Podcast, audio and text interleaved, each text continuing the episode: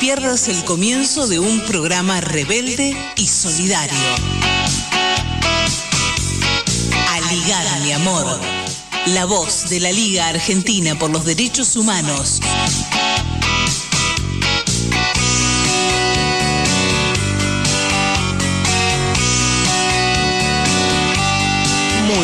A todas, a todos, a todes. Una nueva emisión de Aligar mi amor, el programa de la Liga Argentina por los Derechos Humanos. Estamos esperando a Marian Monzón, que ya está llegando, debe andar muy cerquita, pero arrancamos con el programa. Uno nuevo. Mencionando como hacemos siempre, al equipo de producción, a Diana Álvarez en la operación técnica en territorio rebelde, como dice Marien siempre, Nora, Podestá y Nora Leizamón en la producción, Víctor Ruejas en el diseño gráfico, Malena Dandía en redes y la coordinación general, el factotum de este programa, como dice Marien también, Elisa Giordano Hoy también saludamos a las radios como hacemos siempre, primero y principal, a FM La Propaladora 106.5 por los barrios de Neuquén, Radio Panamericana 99.3 de Huerta Grande, Córdoba, FM Inclusión 102.3 de Gualeguaychú, Entre Ríos, Radio Líder 97.7 de Luján, provincia de Buenos Aires. Luego vamos a ir mencionando las otras, como les contábamos. Este, tenemos un programa cuyo título es Luchas por la Libertad y básicamente tenemos una segunda hora muy muy interesante porque vamos a tener una charla en vivo sobre la cuestión palestina. Pero además también vamos a tocar toda la actualidad nacional y cercana, la cuestión de la represión en Villa Mascardi y vamos a poder hablar con una de sus víctimas. Así que es un programa más que interesante aquí en AM740 Radio Rebelde. Mi nombre es Olivier Bursen y vamos a un cepa y arrancamos con la primera nota, tal vez.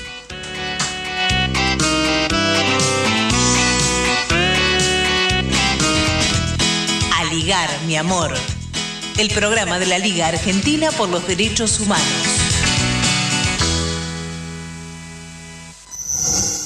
Entrevistas. Y ya empezamos con toda la información. Le damos la bienvenida primero a Marians, que se acomoda en los estudios cada vez más tecnologizados de Radio Rebelde, con los super micrófonos que tenemos nuevos, que realmente son muy bonitos. Y la primera nota tiene que ver con la cuestión fundamental del lofer, la lucha contra la existencia de presos políticos en la Argentina, con la necesidad de modificaciones en las cuestiones institucionales y judiciales. Y para eso tenemos una comunicación, estamos comunicados con el abogado Luis Paz, con quien hemos hablado muchas veces. Él es parte del equipo jurídico que toma la defensa de la compañera presa política Milagro Sala. Así que le damos la bienvenida una vez más aquí a Ligar Mejor, el programa de la Liga, doctor Paz. Luis, muy buenos días. Olivier Bursén es mi nombre y junto a Marian, Marian Los saludamos para Ligar Mi Amor, el programa de la Liga Argentina por los Derechos Humanos. ¿Qué tal? Muy buenos días, Olivier, Marian y a todo el equipo de la radio. Muchísimas gracias por la invitación. Bien, Luis, bueno, este pensábamos con Elisa por dónde arrancar, si es primero volver a hacer una referencia nueva al tema de, la cantidad de días que ya lleva Milagro presa este, y perseguida y sistemáticamente condenada por todo el sistema judicial eh, jujeño, y también si podemos ahondar en, en qué medidas políticas están en danza para tratar de terminar con esto o para agravarlo desde, desde el poder, ¿no? Mira, ya vamos a cumplir eh, dentro de un, de un par de meses eh, siete años de, prisión preventiva.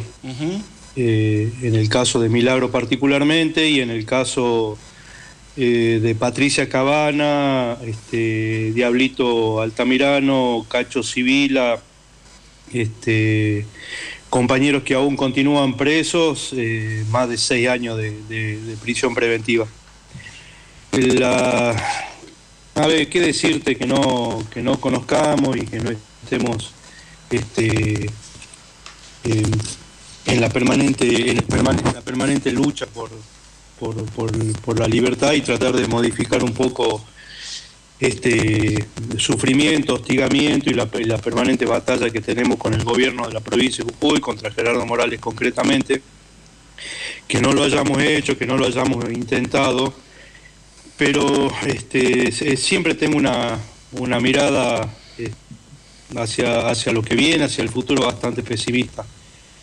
Em, vos sabés muy bien, sabe la, la, audiencia, eh, la situación de Milagro eh, se agrava constantemente. Es, necesario recordar que en, en, febrero del 2016 el periodista Horacio Berbisky le hizo una nota al gobernador Morales y en aquel momento le prometió a Milagro 60 causas penales. Hoy vamos traduciendo, hoy vamos traduciendo ese, esa expresión en 17 procesos eh, judiciales en distintas etapas.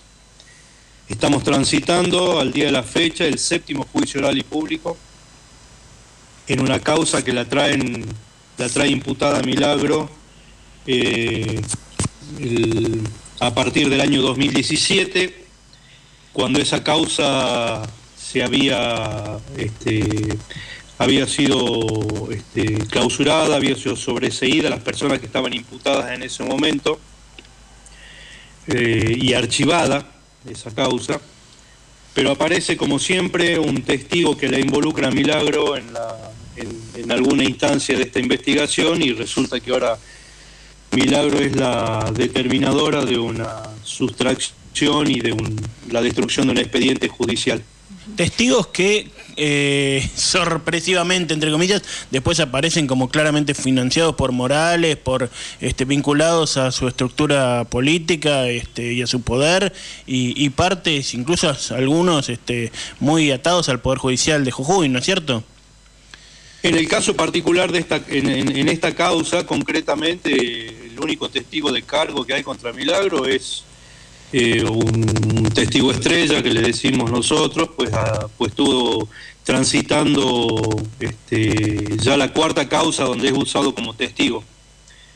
Alejandro Pilo Mancilla en algún momento fue integrante de la Juventud de la Tupac Amaru, en el año 2010 renuncia eh, arma su propia organización, al poco tiempo es detenido este, como consecuencia de haber cometido una serie de delitos, aberrantes por ciertos, estuvo preso en la cárcel federal de Güemes, en el año 2017 recupera la libertad eh, y a partir de ahí comienza su derrotero en, involucrarse personalmente en las causas contra Milagro.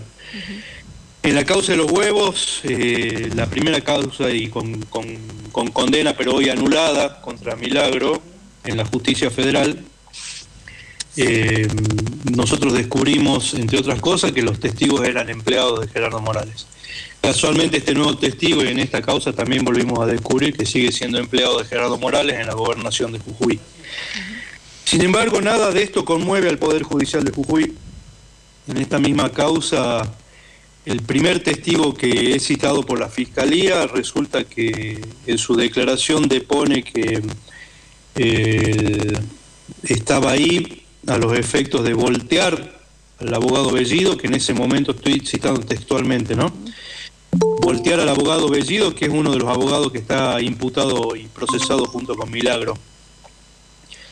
Eh, tras cartón de esa declaración, este abogado, Alberto Bellido, es citado a, las, a la oficina del titular del Ministerio Público de la Acusación de Jujuy, estoy hablando del doctor Sergio Lelo Sánchez, y en esa oficina, junto a los fiscales que están, están participando de este juicio, le hacen un ofrecimiento para, entre comillas, despegarlo de la causa, y, pero que pida que este, este, este testigo que había depuesto anteriormente no siga hablando en los medios nacionales.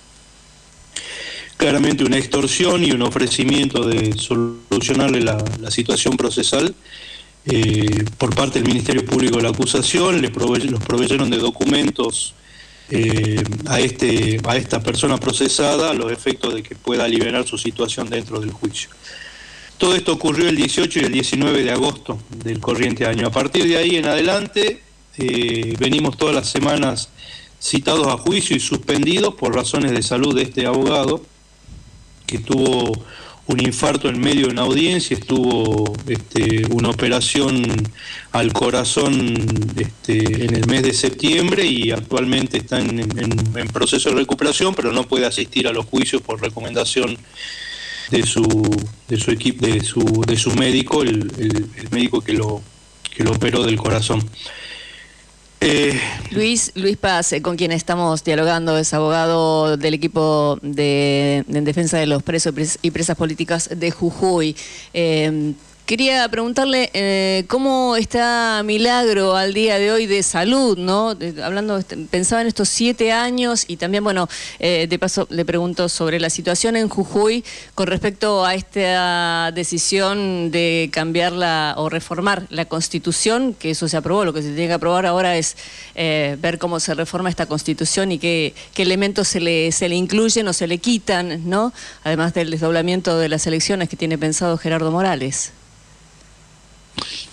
Bueno, respecto a la primera pregunta, este, Milagro, como todos sabemos también, viene atravesando un, eh, problemas de salud y problemas eh, psicofísicos básicamente, no solamente por el encierro y por el hostigamiento permanente, por la permanente amenaza de trasladarla a la cárcel común como pide el Ministerio Público de la acusación, este, sino por la gran cantidad de, este, entiendo yo, el, cargas que tiene eh, Milagro y que intenta desde la misma desde el mismo encierro domiciliario intentar solucionar y ver los problemas que estamos pasando muchos de los jujeños y que ella habiendo sido una, una militante y una mujer tan activa en el campo popular en la provincia de Jujuy está como atada de pies y manos para intentar darle una, una mano a la gente aquí en Jujuy.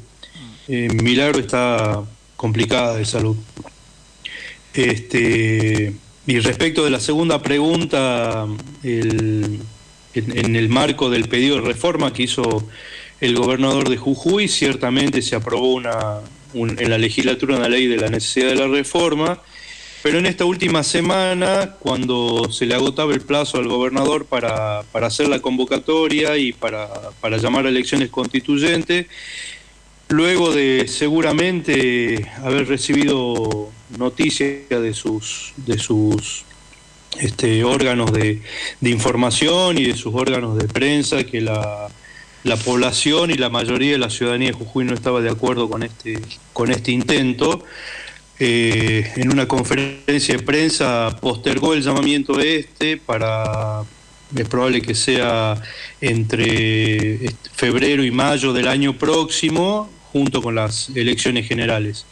Como vino haciendo todo este último tiempo, desdobla las elecciones nacionales de las provinciales y en las elecciones provinciales intentará hacer el llamado a, elección constituyente. Hubo un rechazo mayoritario de la población de Jujuy a que esta reforma se haga eh, y estas elecciones de, constituyentes se hagan eh, este, rápidamente como lo había propuesto el gobernador en Jujuy.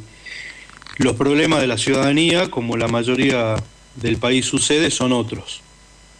Este, la, gran desocupación que hay en la provincia de Jujuy, la gran desigualdad que hay en la provincia de Jujuy, los salarios de miseria que están pagando a los, a los estatales, este, la falta de paritarias. Entonces, los problemas reales de Jujuy son otros y que eso se ha visto reflejado en estas encuestas, en estos informes que recibió el gobernador últimamente, lo que hace que este, postergue esta, este, esta inquietud que tenía él de reforma. Esa reforma concretamente apuntaba, eh, yo lo tengo como, como, dividido en tres capítulos. Uno de los, en general la reforma apuntaba eh, claramente un retroceso en las políticas sociales, políticas este, y financieras de la provincia, eh, un retroceso eh, muy grave porque incluso hay capítulos que desconocen la existencia de la Constitución Nacional y los derechos que están consagrados en la Constitución Nacional. El segundo capítulo, o la segunda parte que yo tengo como identificada es eh, un grave retroceso en las garantías democráticas, puesto que prohíbe claramente el derecho a la, a la, manifestación, el derecho a la libre expresión y el derecho este, a la protesta. Esto que nosotros venimos denunciando constantemente desde el 2016 en adelante, eh, Morales los quiere institucionalizar a través de la, de la reforma de la, de la Constitución de Jujuy. Y finalmente quiere darle un marco de legalidad a las instituciones que eh, ha creado desde el 2016 en adelante, como por ejemplo el Ministerio Público de la Acusación, que es un, un órgano extrapoder que no forma parte del diseño constitucional actual de la provincia de Jujuy, y con eso estaría dándole un marco de legalidad, institucionalidad a este órgano dedicado a la persecución de opositores políticos. A todo esto la, población de Jujuy le dijo que no, este, y ha sido postergado ¿no? el, llamado a, constituyentes. Veremos qué pasa el próximo año esto último es importante, pues bueno, es por lo menos un nivel de conciencia en ponerle un límite a Morales. ¿Crees, Luis, y para ir cerrando la nota, que, esto va a significar una posibilidad, con todas las dificultades que tanto vos como muchísimos de nuestros invitados eh, y entrevistados sobre el tema nos han manifestado, de, lo difícil que es hacer política y, y, movilizarse y manifestarse sin ser víctima de la represión en Jujuy? ¿Pensás que puede significar un grado de despertar las masas por abajo para, para enfrentar a Morales y para, para cambiar la situación terrible que se vive en esa provincia? Mira, evidentemente la, la, movilización popular eh, tras, tras, el anuncio del llamado a elecciones constituyentes implicó un, claramente un, despertar, ¿no? hay, hay como, una, como un horizonte nuevo. Eh, yo apuesto a que esto continúe de esa manera, espero que las bases sigan movilizándose. Ahora de la dirigencia espero muy poco, ¿no? De la dirigencia opositora en la provincia de Jujuy. No está a la altura de las circunstancias. El marco de unidad en la provincia de Jujuy es muy dificultoso. El peronismo está explotado en 28.000 partes. La conducción del peronismo claramente es, mantiene una sociedad política, financiera, económica con el gobierno de Jujuy eh, por lo tanto, yo espero que el, resto de la ciudadanía, el resto del ciudadano a pie y el resto de, la, de, de, las bases sociales, populares, políticas, sindicales que hay en la provincia de Jujuy, eh, continúen en este estado de movilización y, con, y que se lleven puesto por delante a la dirigencia que no está haciendo lo que tiene que hacer eh, y que claramente indicado que el rumbo es otro. Totalmente. Ojalá que, así sea. Luis Paz, abogado, miembro del equipo jurídico de Milagro Sala y de los demás presos políticos en Jujuy. Muchísimas gracias por esta nueva participación en el programa y obviamente este micrófono siempre a tu disposición. Muchísimas gracias a ustedes y a todo el equipo por esta nueva invitación. Un abrazo. Entrevistas.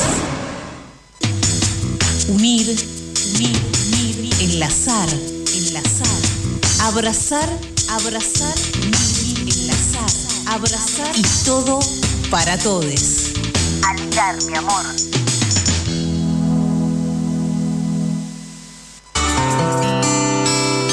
Este año formate en responsabilidad social.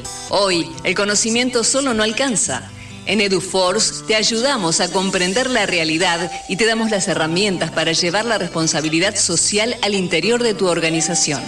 Desde un proyecto hasta una estrategia integral, te enseñamos a diseñarlos, ejecutarlos y a medir y comunicar los resultados. En nuestra plataforma digital podés encontrar textos, videos y participar de clases en tiempo real con el profesor y otros alumnos. Lo haces a tu ritmo y desde la comodidad de tu casa.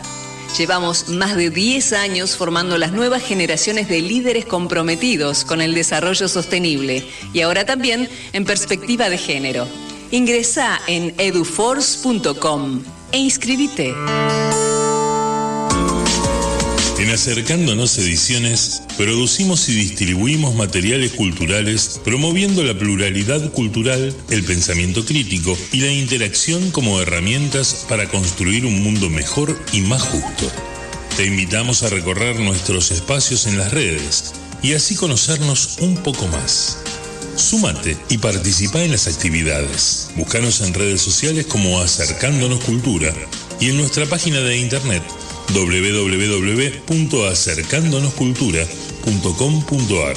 Te esperamos.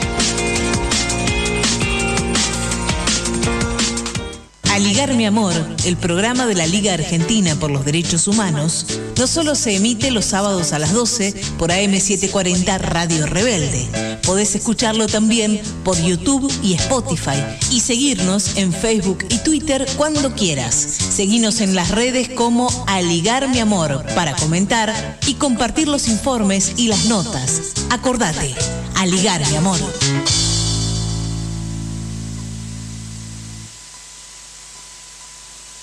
Decimos no a la construcción de una base yanqui financiada por el Comando Sur del Ejército de Estados Unidos. No a la base camuflada de ayuda humanitaria. Por la defensa del territorio y nuestros bienes naturales. Fuera, yanquis de Neuquén. Tú no puedes comprar el viento, tú no puedes comprar el sol. Aligar, mi amor. El programa de la Liga Argentina por los Derechos Humanos. Entrevistas. Y seguimos en Aliar mi amor, el programa de la liga, ya equipo completo con Marian. Hola Marian, la vamos a saludar. Buen día, buenas tardes, Olivia, ¿cómo estás? Eh, pido disculpas como siempre, ¿no? Estamos, eh, parece, parece día de semana ya el sábado en, en la ciudad de Buenos Aires. Sí, sí, el tránsito está complicado. Sí, completa de, de, arreglos y esas cosas que, bueno, pensamos que se había corrido un poco, pero me parece que va a ser cada vez peor. Pero vamos a lo importante. No, sí, lo importante, básicamente presentar la próxima nota. Eh, el tema de la represión en Villa Mascardi, la hemos tocado muy interesantemente la vez pasada con Andrea y con la compañera antropóloga que ahora no recuerdo su nombre, pero que fue muy, muy conmovedora sus palabras. Este, y esta semana tenemos una nota realmente fundamental. Hace unos minutos nomás se comunicó nuestra compañera de la producción, Nora Leguizamón, especialista en cuestiones de los pueblos originarios, su, con sus voces de Indoamérica, con Andrea despoñañuqueo, así se dice. Eh, eh, con Lamien, Lamien dicen ellos, ¿no? Nuestra, es nuestra hermana Andrea Despo Cañuqueo. Cañuqueo, sí, hace un ratito nada más, así que vamos a compartir con ustedes esta entrevista que realizó Nora Leguizamón, como bien decía Olivier Rebursen. Estamos en conversación con Andrea Despo Cañuqueo, ella es actriz, una de las siete mujeres mapuches que fue reprimida, torturada y encarcelada cuando se encontraban en los Lasken Winculmapu para luego ser trasladada al penal de Ceiza. Ella fue puesta en libertad. Gracias por atendernos, Andrea, eh, por este momento que sé que es bastante difícil eh, entre la comunicación y, y, las acciones, ¿sí? Y que nos des este tiempo.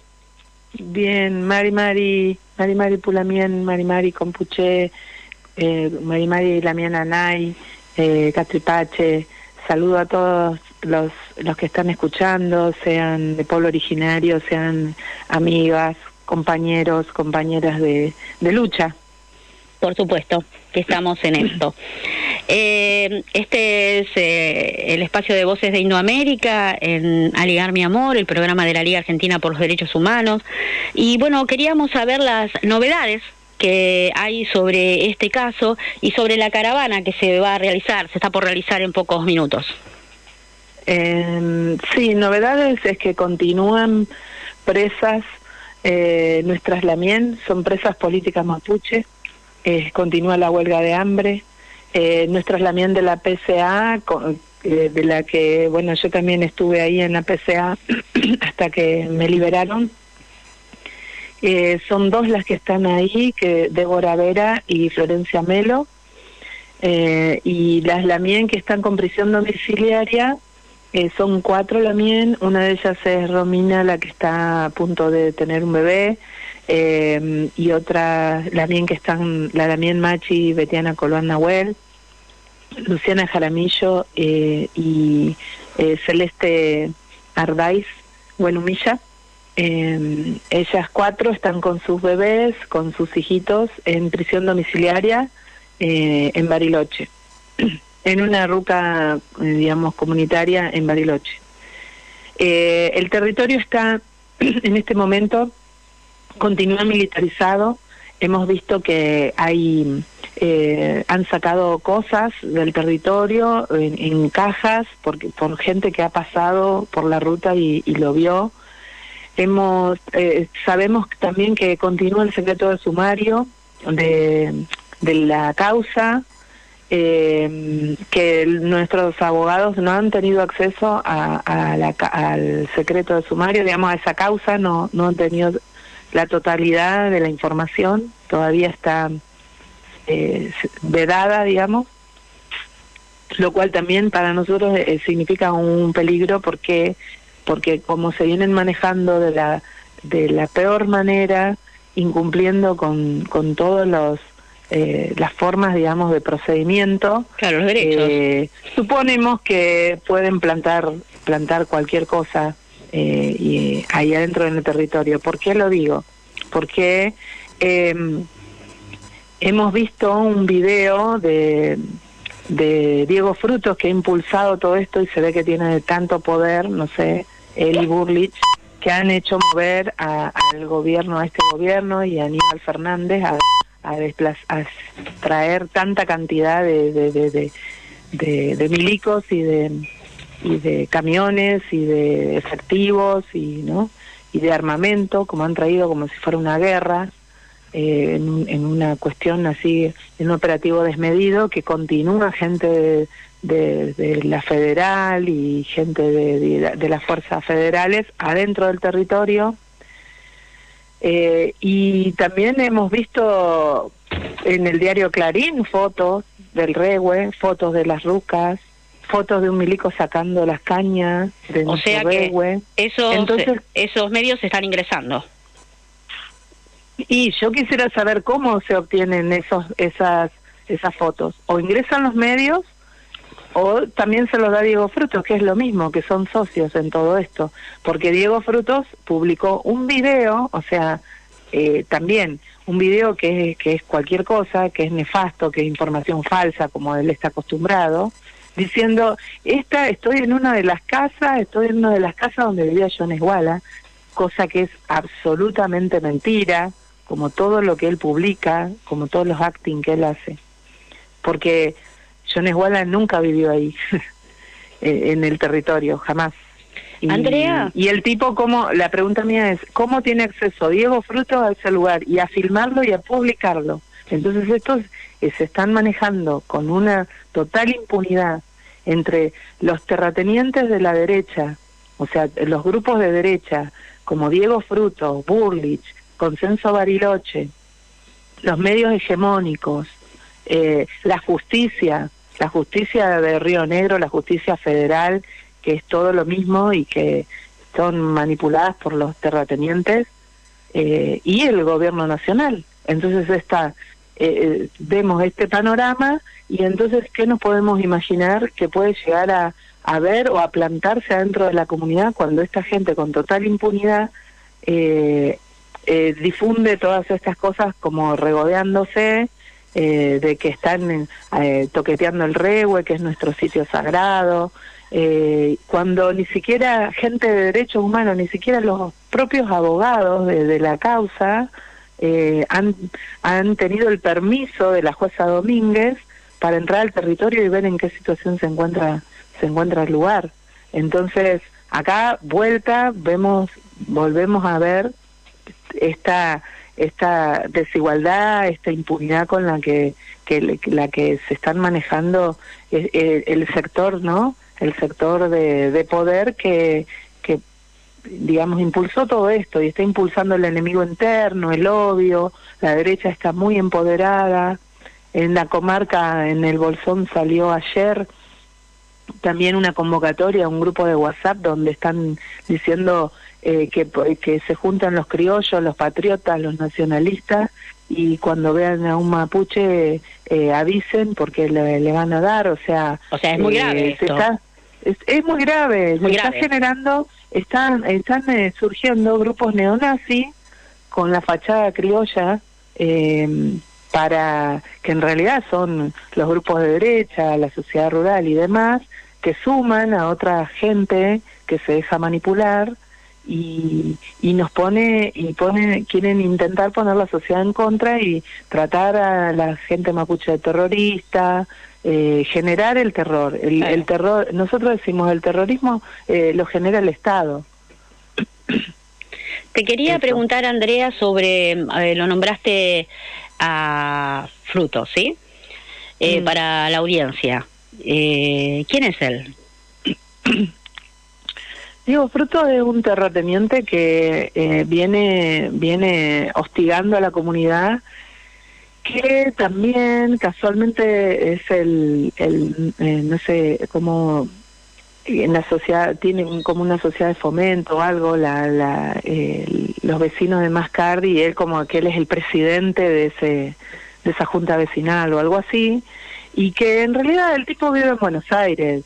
Eh, en, realidad el tipo es porteño, como un montón de gente que viene a Bariloche que, y, y, al sur, a Patagonia, eh, o como los grandes terratenientes como Lewis y Benetton, y eh, tienen tierras malavidas o porque fueron engañados o engañó a algún viejito y se quedó con la tierra, como hay un montón de abogados que también están cercanos a la comunidad, que justamente eh, son, son abogados que están en estas causas y que históricamente esto pasa, que se quedan, que les cobran a la gente, a, la gente campesina, a la gente indígena, les cobran con, eh, con la tierra eh, o como tantos otros como los turcos que le han dado fiado vicios, como se dice, y después se lo han cobrado en, en tierra y la gente se queda eh, sin su sin lugar donde vivir.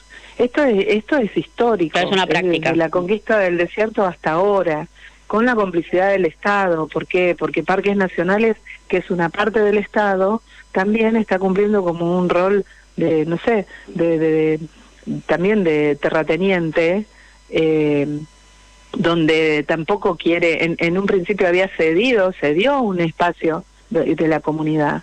Y resulta que ahora el, este, este operativo incluye el sector de parques nacionales. Entonces, incluye, eh, se juntaron, digamos, todos los espacios de poder y de, y de despojo histórico de nuestra gente. Se juntó la iglesia, con la iglesia de San Isidro, se juntó parques nacionales y se juntó frutos y otros terratenientes, eh, abogados, donde eh, entre todos eh, mandan a esta, digamos, hacen esta causa, ¿no? Y la causa eh, que yo que yo escuché por la que se me acusaba era incendio usurpación y resistencia a la autoridad. No sabemos qué, qué más tiene ese expediente, pero digamos, acá hay que ser claro en la lectura que se está haciendo, digamos, quienes están manejando el, todo este operativo, todo este movimiento nacionalista y demás, son la gente que siempre tuvo el poder y los campos, es la sociedad rural, eh, son los terratenientes que para nosotros que somos nacidos en, en, Patagonia, también en definitiva son, son, son porteños que vienen y se apropian y con, con mucha palabrería o, con, o siendo abogados, se apropian de nuestros territorios. En, y, y también como ya lo hizo antes Parques Nacionales, como lo hizo como lo hizo los grandes terratenientes, Benetton, Lewis, para, nosotros decimos, para eso no hay operativo, tanto que hablan de nacionalismo. Para Lewis que no deja que entre, que se entre al lago, no, no mandan a todo el comando unificado ni a la cantidad de milicos que había, que no deja que la, la costa está cercada y no deja que en playas doradas la gente pueda acceder al mar. Eh, Benetton es otro que pagó dos mangos con 50 de las tierras, la cantidad de hectáreas que tiene. Hay gente que está, que tiene eh, la eh, gran parte de la Patagonia. Y eso, bueno, con ellos nadie se mete. Y con el pueblo que somos preexistentes, eh, nos mandan cantidad de milicos como para una como para la guerra de Malvinas más o menos. Eh, Andrea eh, quería que nos cuentes esto de, de la caravana que se está por realizar. sí en, en, un en un rato se, se sale hasta el territorio en caravana. También se está mm, eh, se convocó una caravana interprovincial que vienen de distintas provincias de, de Patagonia, Chubut, Río Negro, Neuquén, de distintos puntos, a confluir acá en, el territorio donde está nuestro regue, porque no es el tema de una comunidad, el tema de eh, los Coloan Nahuel. Eh, el regue es un eh, nuestro Lelfún es el sitio sagrado donde donde está nuestra confluye nuestra espiritualidad de, de mucha gente de mucha gente mapuche mapuche tehuelche. Entonces eh, nos está afectando culturalmente a todos eh, estemos o no estemos en el territorio porque todos somos mapuche y está se están metiendo con nuestra espiritualidad con nuestra ancestralidad con cuestiones muy profundas entonces ya superaron cualquier límite. Nosotros queremos hacer eh, apoyo eh, a nuestra machi, apoyo al web, porque eso es lo que a nosotros nos da fuerza. Eh, así que en estos momentos vamos a... ¿De dónde están saliendo, Andrea? Eh, e-, esa información aún no la tengo de, de dónde de dónde salimos, pero listo. Pero, hoy, después de las 12.30, se está realizando, ¿sí? Eh, que sería hacia, el, hacia el territorio. La Lo que sabemos que también hay un operativo muy grande de milicos en esa zona, en Mascardi, eh, pero, pero bueno, eh, está bueno avisarlo para que estén atentos las organizaciones de derechos humanos también por, por lo que pueda llegar a suceder, porque hace, cuando yo todavía estaba presa, hicieron un gelipún, un, una pequeña ceremonia donde se reunió mucho, mucha gente mapuche eh, a orillas del Rel Mulasquén, del, del, del, lago, del lago Mascardi, que nosotros lo llamamos Rel Mulasquén, y, y empezaron los milicos a gasear cuando nadie había hecho nada, solamente se juntaba la gente para hacer el gelipún, de hecho se hizo, pero enseguida los milicos se atajaron reprimiendo. Entonces ellos están con esa con esa tónica de diálogo. Eh, es como para es, también eh, eh, no, entiendo cómo el gobierno nacional no, no retrocede en todo esto que está pasando se ve que hay muchas cosas en juego así que bueno les nosotros vamos a defender nuestro rey eso que quede bien claro Muchísimas gracias, Andrea. Ella es Andrea Despo Cuñuqueo, una de las siete mujeres mapuches que fue reprimida en el Los Lasken Mapu.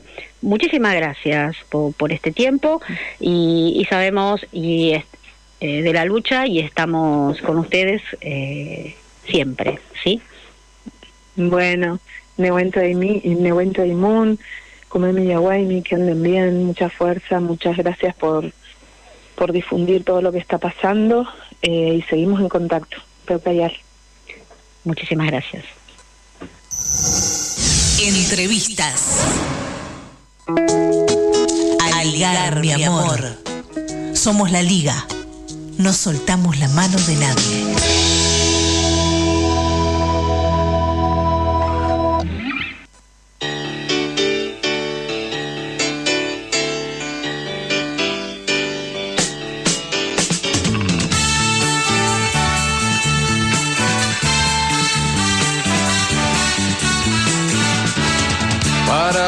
Libertad.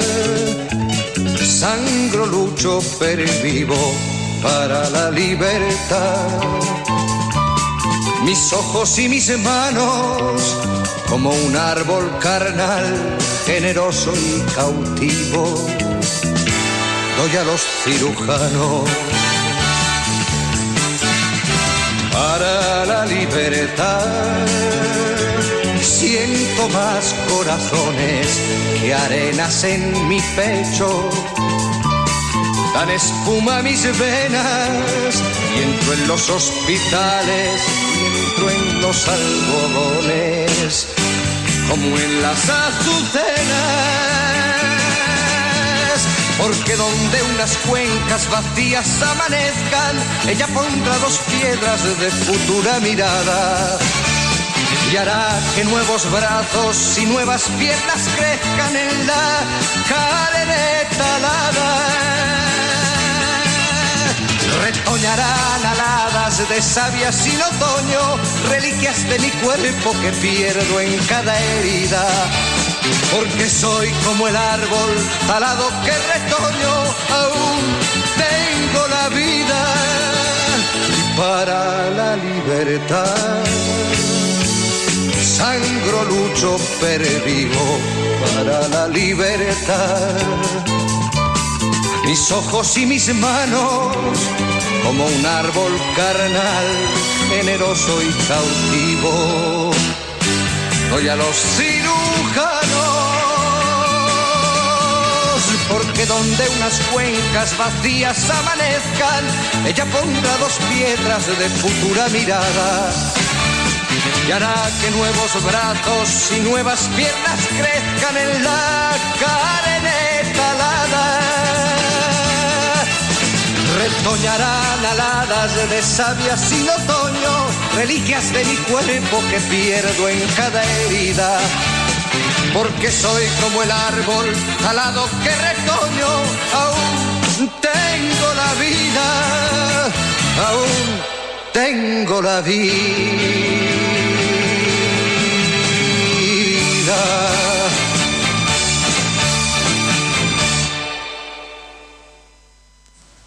Para la libertad, Joan Manuel Serrat, a quien aligar mi amor, este poema de Miguel Hernández, escrito hace mucho tiempo. Y hablando de Miguel Hernández, yo quiero invitarlos a todos a comunicarse al 11 26 90 84 96 o a través de las redes de Aligar mi amor, como el Facebook arroba aligar mi amor o aligarmiamor arroba gmail.com. Nos dejan su nombre, es un DNI, nosotros tomamos nota y después hacemos el sorteo de eh, dos entradas para el 23 de octubre, para el sábado próximo, a las 17 en Ítaca, un espacio teatral que está en Humahuaca 4027, con eh, este espectáculo que se llama Vientos del Pueblo sobre la vida de Miguel Hernández y Josefina Manresa. Allí habrá poemas y canciones. Nuestro amigo Omar Moreno Ricci es el que nos invita.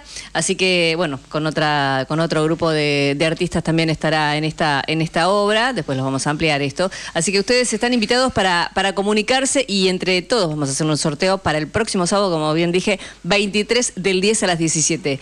Esto es aquí nomás, en, en la zona de Almagro, en la ciudad de Buenos Aires. Recordamos entonces mensajes al, al mail aligarmiamor.gmail.com o al Facebook arroba, arroba o al 11 26 90 84 96 hasta las 14. Hasta esa hora nos quedamos en Aligar mi amor. Vamos y venimos, ¿eh?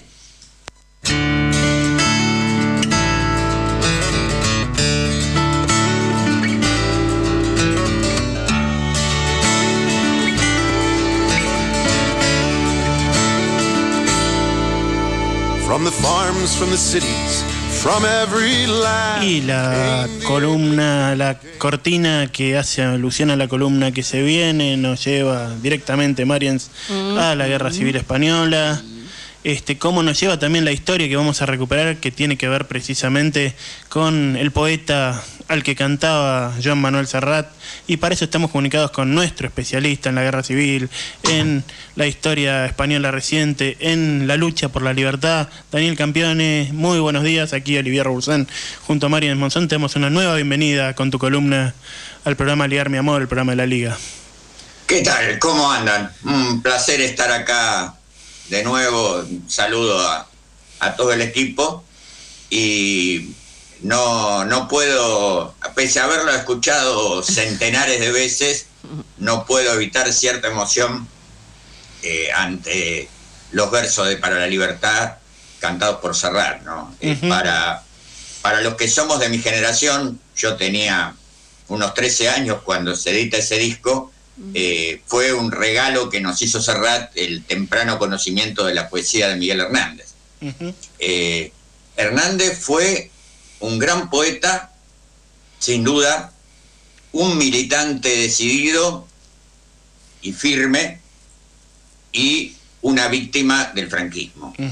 Eh, junto con Federico García Lorca fue eh, la dupla de poetas que murieron a manos de los franquistas.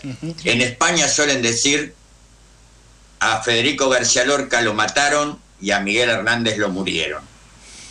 Eso alude a que Hernández no fue eh, Ejecutado, digamos. no fue ejecutado a mano armada, pero eh, la suma del maltrato, el hambre, eh, la falta de higiene, eh, la privación de tratamiento médico cuando se enfermó, la conjunción de esos elementos lo llevaron a la muerte eh, sin renunciar a sus ideales, que en la cárcel representantes de la intelectualidad profranquista lo entrevistaban seguido ofreciéndole que por mostrarse arrepentido, por apurar de sus ideas, le iban a conseguir mejores condiciones en la prisión e incluso eventualmente la libertad. No renunció a, no renunció nada, incluso este, dijo que no quería saber nada con algunos antiguos amigos que eran de derecha, pero que él se sentía que lo estaban tratando como una puta barata. Eh, palabras propias de ciertos preconceptos de la época, pero que expresaban su, indignación incluso eh, ante quienes habían sido sus amigos.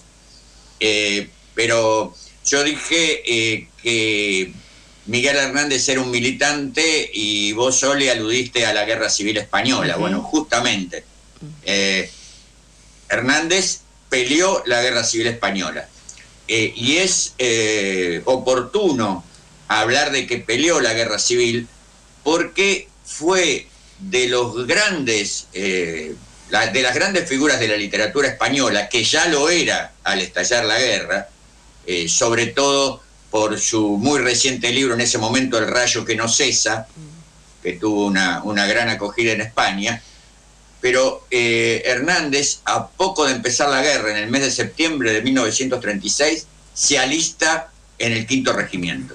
Está su ficha de de reclutamiento, de incorporación, donde eh, figura su eh, pertenencia al Partido Comunista y el número de su carnet de afiliación a ese partido. Esto es importante decirlo porque no faltó quien negara eh, la pertenencia comunista de Miguel Hernández. Entre ellas, ellas, todo hay que decirlo, su viuda. Eh, leí hace poco un reportaje, donde, un reportaje muy antiguo, pero lo he leído hace poco, donde ella decía que ella nunca se había enterado de que Miguel fuera comunista y que lo seguro es que no tenía el carnet del partido. Eh, bueno, parece que lo tenía porque en su ficha de reclutamiento había eh, un número de carnet y además hay variados testimonios de que allá por los primeros meses de 1936, antes inclusive del estallido de la guerra, se había, se había incorporado al Partido Comunista. Pero eh, hizo la guerra en el frente. Eh, muchos otros intelectuales de izquierda, incluso comunistas, lo que no está mal, hay diferentes funciones en un conflicto, pero eh, hicieron la guerra desde la retaguardia, desde la Alianza de Intelectuales Antifascistas, instalados en Madrid, escribiendo para múltiples periódicos. Em, Hernández se... Le puso el cuerpo, vamos a decir, incluso... Se incorporó al quinto regimiento y el primer destino que tuvo fue de zapador en las trincheras, de, cavar trincheras. Eh, eh, es decir, que eh, estaba allí como un soldado más cumpliendo funciones de primera línea. Al tiempo lo, lo, convocan para prestar servicio como comisario eh, cultural, dicen algunos, otros eh, dicen no, no, se aplicaría la palabra comisario, era el servicio de cultura de, un sector del frente, el que encabezaba el famoso eh, militar de origen miliciano, el campesino, y su superior inmediato en esa brigada de choque, en la que cumplía funciones, era Pablo de la Torriente otro comunista cubano que había ingresado como, también poeta, que había ingresado como voluntario eh, en territorio español y, había eh, sentado raíces en esa, en esa unidad, la misma de Miguel, y muere eh, en combate Pablo de la Torriente, otro que se la jugó entera y lamentablemente la perdió, y hay una elegía de Miguel a Pablo de la Torriente que había sido su, no solo su superior, sino su compañero cercano y amigo. Eh, en medio de la guerra, eh, Hernández se dedica con todo su talento y todo su empeño a levantar la moral de los soldados en el frente por múltiples medios, escribe eh, numerosos artículos periodísticos donde sin duda está el elemento de propaganda, pero también el de unas condiciones para, para la reflexión periodística importante. Y eh, asimismo escribe un conjunto de poemas que van a ser reunidos en el libro Viento del Pueblo, su, su libro más, eh, más desgarradamente militante, escrito en torno a la guerra, y esos poemas y sus artículos periodísticos y proclamas eran difundidos por radio, además de, las versiones gráficas escritas, eh, para los soldados del frente, que hay variados testimonios de que realmente eh, combatientes a veces analfabetos o con muy poca instrucción, con escasísimo o nulo eh, contacto anterior con la poesía, sin embargo, valoraban, apreciaban, gustaban mucho de esos, de esos versos de Miguel Hernández, que no por eso eh, desdecían del nivel de calidad habitual en su poesía, como han reconocido críticos muy, muy entendidos en, en esos valores literarios. Lo de eh, Miguel eh, duró hasta el final de la guerra. Él no dejó esas tareas de cultura en todo lo largo del conflicto. Estuvo en el frente de Madrid eh, algunos meses, eh, pasó a Andalucía, estuvo en el cerco del santuario de Santa María de la Cabeza, una gran batalla, eh, bastante anduvo por, por el frente de Extremadura, llegó a estar en la batalla de Teruel, en el frente de Teruel, y escribió poemas y artículos periodísticos desde allí. al final de la guerra, con la derrota de la República, él eh, escribió eh, un conjunto de poemas con ya la República amenazada por la derrota y se nota un cambio de tono. Es poesía de la guerra civil, pero ya no es la de la eh, embravecida de viento del pueblo, toda la fe en la victoria, sino ya es el hombre preocupado por el destino de España en, sobre la que se cierne el fascismo. Esos poemas se llaman o fueron reunidos con el nombre del hombre acecha pero decía que terminada la guerra, eh, Miguel Hernández lamentablemente se encontró, por las causas que sea, en una situación de, desamparo. No, no tuvo eh, una oportunidad de, exiliarse, de ser evacuado en algún contingente y tuvo que buscar por sí mismo eh, la forma de, alejarse del, triunfo fascista que lo, lo amenazaba. Pasó la frontera de Portugal, lo que era una mala opción porque eh, Portugal estaba regido por otra dictadura. Por Oliveira, sí, Oliveira Salazar. Por Oliveira Salazar. Fue capturado en cuanto pasó la frontera por un paso clandestino, fue capturado enseguida y ahí empezó eh, su martirio eh, que lo llevó a más de una decena de cárceles por distintas zonas del territorio español. Le acarrió en enero de 1940 una pena de muerte que le dictaron por adhesión a la rebelión, esa justicia al revés del franquismo que condenaba por rebeldes a los que habían defendido a la República mm. y eh, prácticamente ya no salió de la cárcel hasta el día de su muerte y siguió escribiendo casi hasta el final eh, poemas que en gran parte han sido reunidos en eh, el volumen cancionero y romancero de ausencias, donde en otra temática, forzado por la cárcel y por la censura, pero se sigue, se sigue apreciando su, su talento.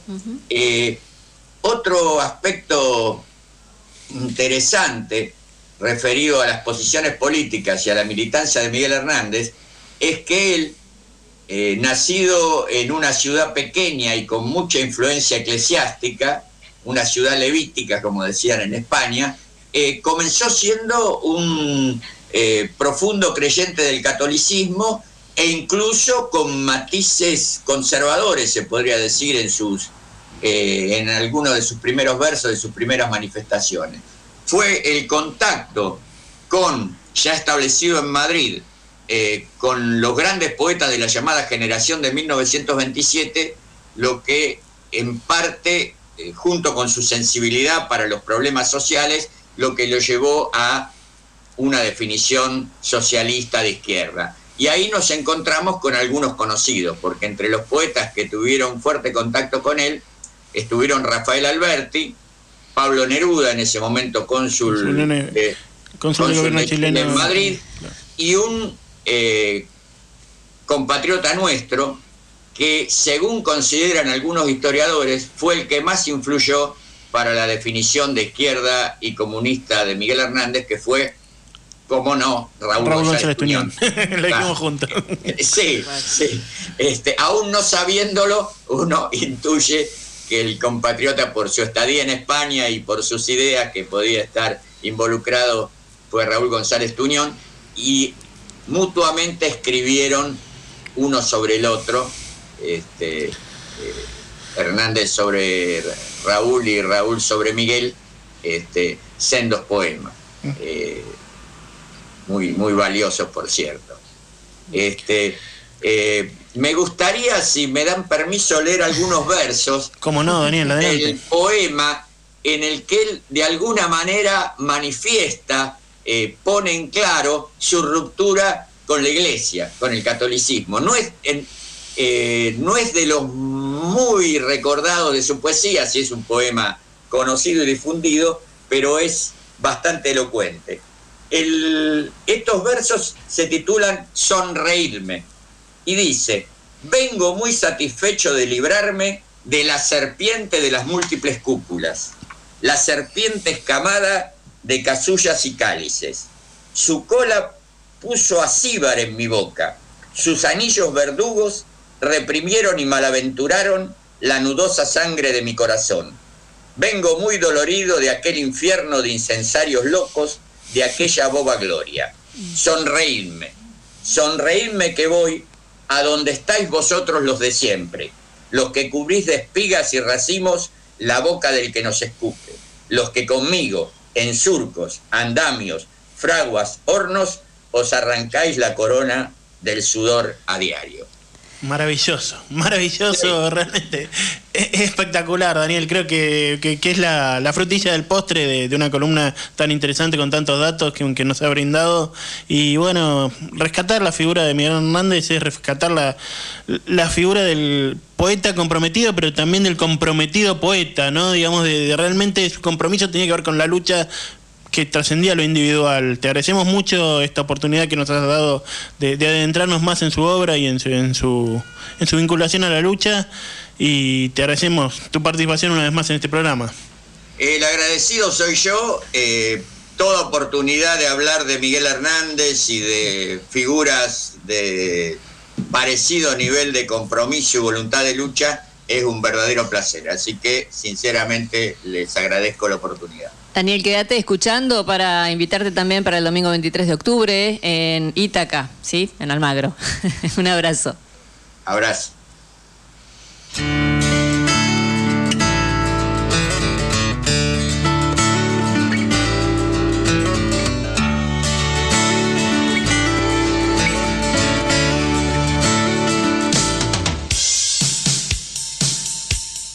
Así cerramos esta primera hora de Aligar mi amor. Hasta las 14 los acompañamos y tenemos en esta segunda hora, además de, seguirlos invitando, ¿no? Para, para que se sumen para el sorteo de las entradas en Ítaca, como bien le decíamos a Daniel el Campeone, para ver vientos del pueblo sobre la vida de Miguel Hernández y Josefina, Man- Manresa, poemas y canciones, que habrá ese día. Eh, es domingo 23 de octubre. Yo tenía con que era sábado. Yo ya me pongo el sábado y, y estoy allí.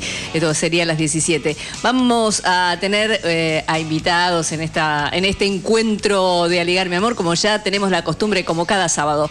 Va a estar Maren Mantovani, quien es activista por los derechos humanos y también el boicot, eh, desinversión y también la es BDS, Mundo BDS Sin que Muros. significa boicot, desinversión y, sanciones. Sanciones, exactamente. Un mundo sin muros. Vamos a charlar sobre este tema también, la situación en el- del pueblo palestino y también lo que pasa en Latinoamérica, ¿no? Porque no, no, no, estamos, no estamos separados. Eh, Alberto También un querido compañero de la Liga y también del Comité Argentino de Solidaridad con el Pueblo Palestino. Rosa Herrera vuelve, ella vuelve a charlar con nosotros, esta abogada de la Liga, también es mi- miembro del Comité Argentino de Solidaridad con el Pueblo Palestino y también tuvo un viaje militante por los territorios palestinos. Eh, también vamos a charlar con Valentina Cabrera, quien es actriz y es docente, es investigadora teatral y es directora de CAI Laboratorio Teatral, protagoniza la obra Cuadernos Palestinos, realmente muy interesante. Las fotos que uno ve de, mm, de, eh, de Valentina eh, son realmente, nos penetran, ¿no? De- ella se autodefine artivista, así que con eso ya tenemos mm, datos importantes. Y tenemos también a cada uno de nuestros compañeros, como cada sábado en Aligar Mi Amor, hasta las 14 les hacemos compañía. Comuníquense al, comuníquense, quise decir, 11 26 90 84 96. 11 26 90 84 96 para participar del sorteo.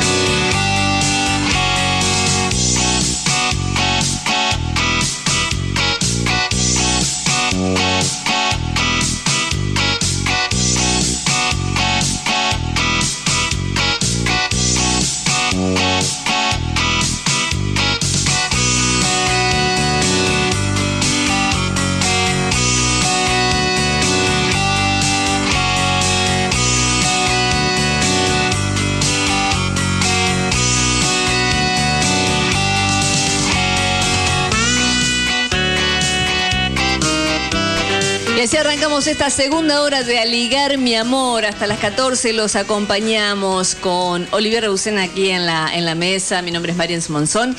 Y también estamos ya con los invitados del día de hoy aquí en el estudio. Está Maren Mantovani, como recién la nombrábamos, eh, activista por los derechos humanos y también de Mundo Sin Muros. Además está Alberto Teskiewicz, nuestro gran compañero de la Liga y el Comité Argentino de Solidaridad con el Pueblo Palestino. Y también está Rosa Herrera, quien es abogada de la Liga y también es miembro del Comité Argentino de Solidaridad con el Pueblo Palestino. Ya vamos a saludarlos en un momento nada más. Hacemos un separador y los saludamos. Entrevistas. Bien, y como decía eh, Mariens, tenemos la oportunidad de darle un rato largo, unos 40 minutos, a precisamente uno de los temas que es fundamentales para este programa, que tiene que ver con la lucha del pueblo palestino, con eh, la derrota de la política de muros y de apartheid que desarrolla el Estado terrorista de Israel. Y para eso contamos, como bien decía Mariens, con la presencia de tres compañeros fundamentales en este programa. La primera pregunta por ahí va a ser para Maren Mantovani, que se incorpora al aire, aunque ya ha salido entrevistada, digamos decir, pero preguntarle un poco en, en qué estado está eh, la lucha de- por el BDS, que ella es una de las coordinadoras de- del boicot, desinversión y sanciones, que se pretende como modo de hacer frente al apartheid israelí. Muchísimas gracias ah, para darme el espacio, la posibilidad de estar ah, hoy con vosotras. Ah, Es siempre un pla- placer estar aquí en Buenos Aires, en estas zonas. Ah, ah, la cuestión cómo está el movimiento de BDS. eh, 40 minutos pienso que no son suficientes, pero digamos que está todavía creciendo. Des- a, más de 17 años es un movimiento que a nivel global cada año y cada mes está creciendo y pienso que ya por esto un gran aplauso a todo el mundo que lo está haciendo crecer. Solamente el año atrás, eh, pienso la más eh, importante eh, paso para avanzar fue la co- construcción de una red panafricana eh, de solidaridad con Palestina, con la primera ah, conferencia panafricana contra la apartheid israelí, donde hemos hecho mismo la conexión entre la lucha anticolonial ah, africana y la lucha ah, anticolonial palestina, las luchas contra la apartheid desde Sudáfrica hasta Palestina.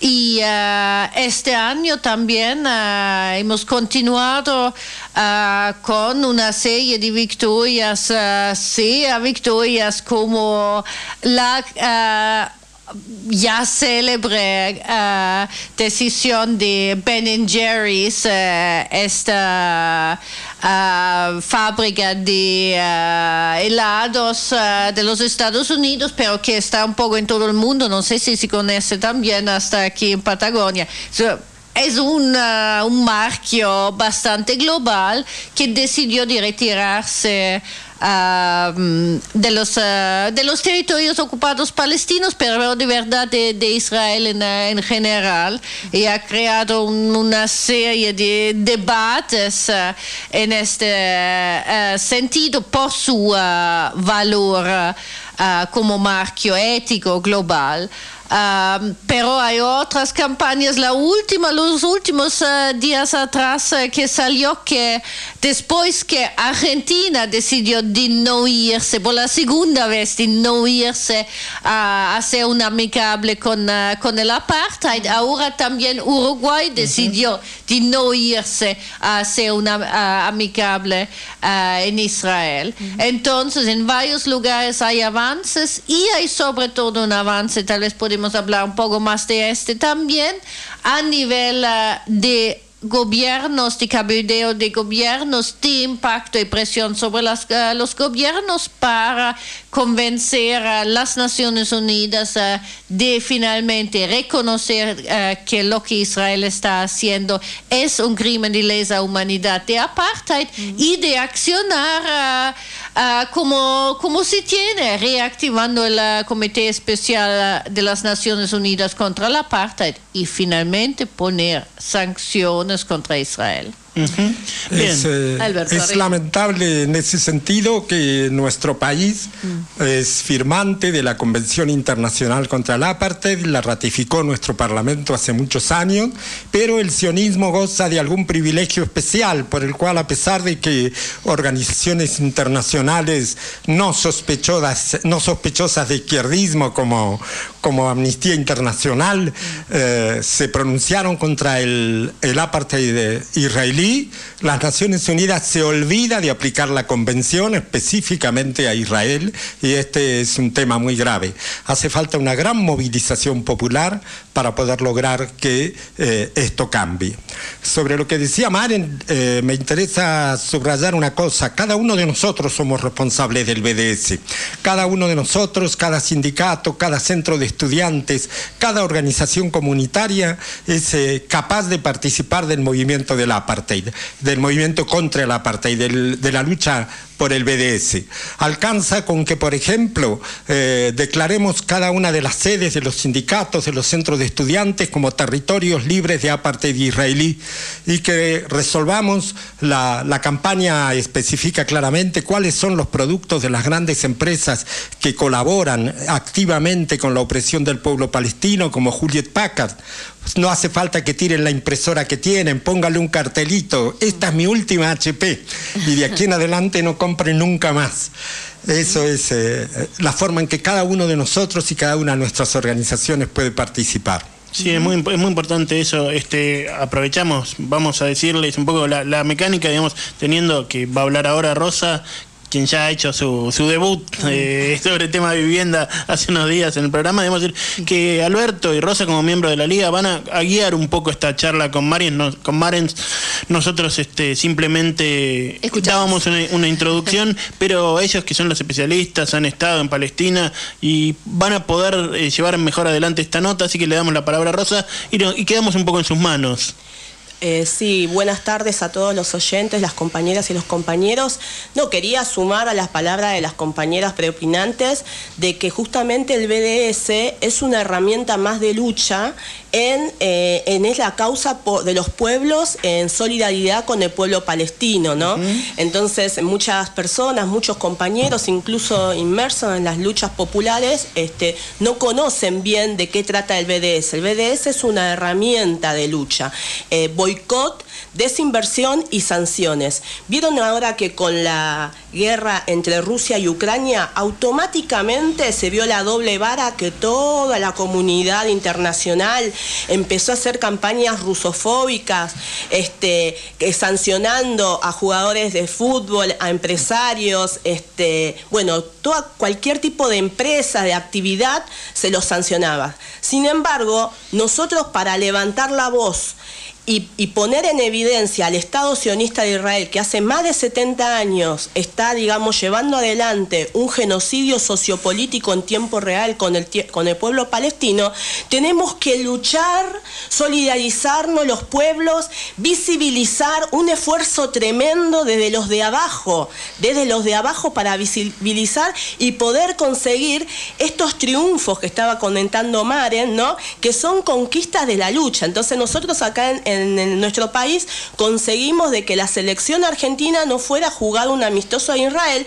¿Por qué? Porque utilizan eh, em, temas eh, culturales, este, temas deportivos para blanquear, para poner y, instalar un imaginario que es la única democracia eh, en, el oriente, digamos, este, la de Israel, respetuoso, entre comillas, digo, de los derechos humanos, cuando en la cotidianeidad sufren un control, un sometimiento de, todo tipo al pueblo, Israel, el pueblo palestino desde este, la Nakba en 1948 y luego en 1967. Entonces, este, hay este, violaciones sistemáticas de derechos humanos con, con prisiones este, administrativas, que eh, en este momento creo que las últimas este, cifras son de 800, 400 niños, niñas y adolescentes detenidos sin ningún tipo de eh, derecho y garantías de la defensa, ¿no?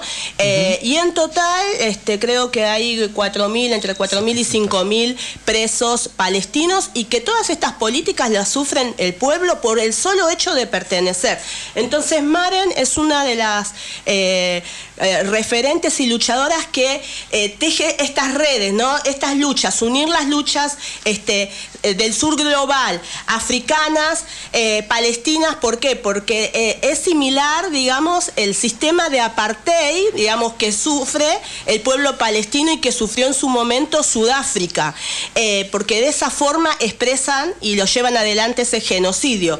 Y también unir con las luchas latinoamericanas. Muchas de las cuestiones y avasallamientos y represiones que sufrimos en los pueblos de Latinoamérica tienen que ver con este, políticas de represión de Israel. ¿Por qué? Porque hacen acuerdos de compra de armamento, de dispositivos. La fuerza, por ejemplo, durante el gobierno de, María Eugenia Vidal, la policía de la provincia de Buenos Aires se fue a capacitar a Israel y todo ese aprendizaje que hacen, digamos, en territorio eh, sobre el pueblo palestino, lo vienen y lo aplican en la represión del pueblo trabajador, en las luchas del pueblo mapuche, en las luchas de los pobres en la ciudad, por ejemplo, lo que vemos nosotros en los temas de vivienda, en los temas de urbanización, por ejemplo, en las villas, en la Villa 31, eh, demoliciones de casas que lo hacen también eh, en, Israel. Así que quería dar un poco de, ese marco, digamos, de lo valioso que son estas cuestiones que está comentando Maret, y quería preguntarle, bueno, ¿a qué se debe su visita? Nuestro país,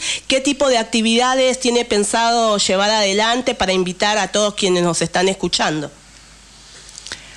Bueno, pienso que es exactamente lo que tú has dicho, ver cómo las luchas uh, se conectan y cómo podemos uh, luchar juntas. Uh, pienso que solidaridad no es nunca una algo que tira energía o tiempo a, una otra lucha, pero da más energía, más profundidad a las, a las luchas.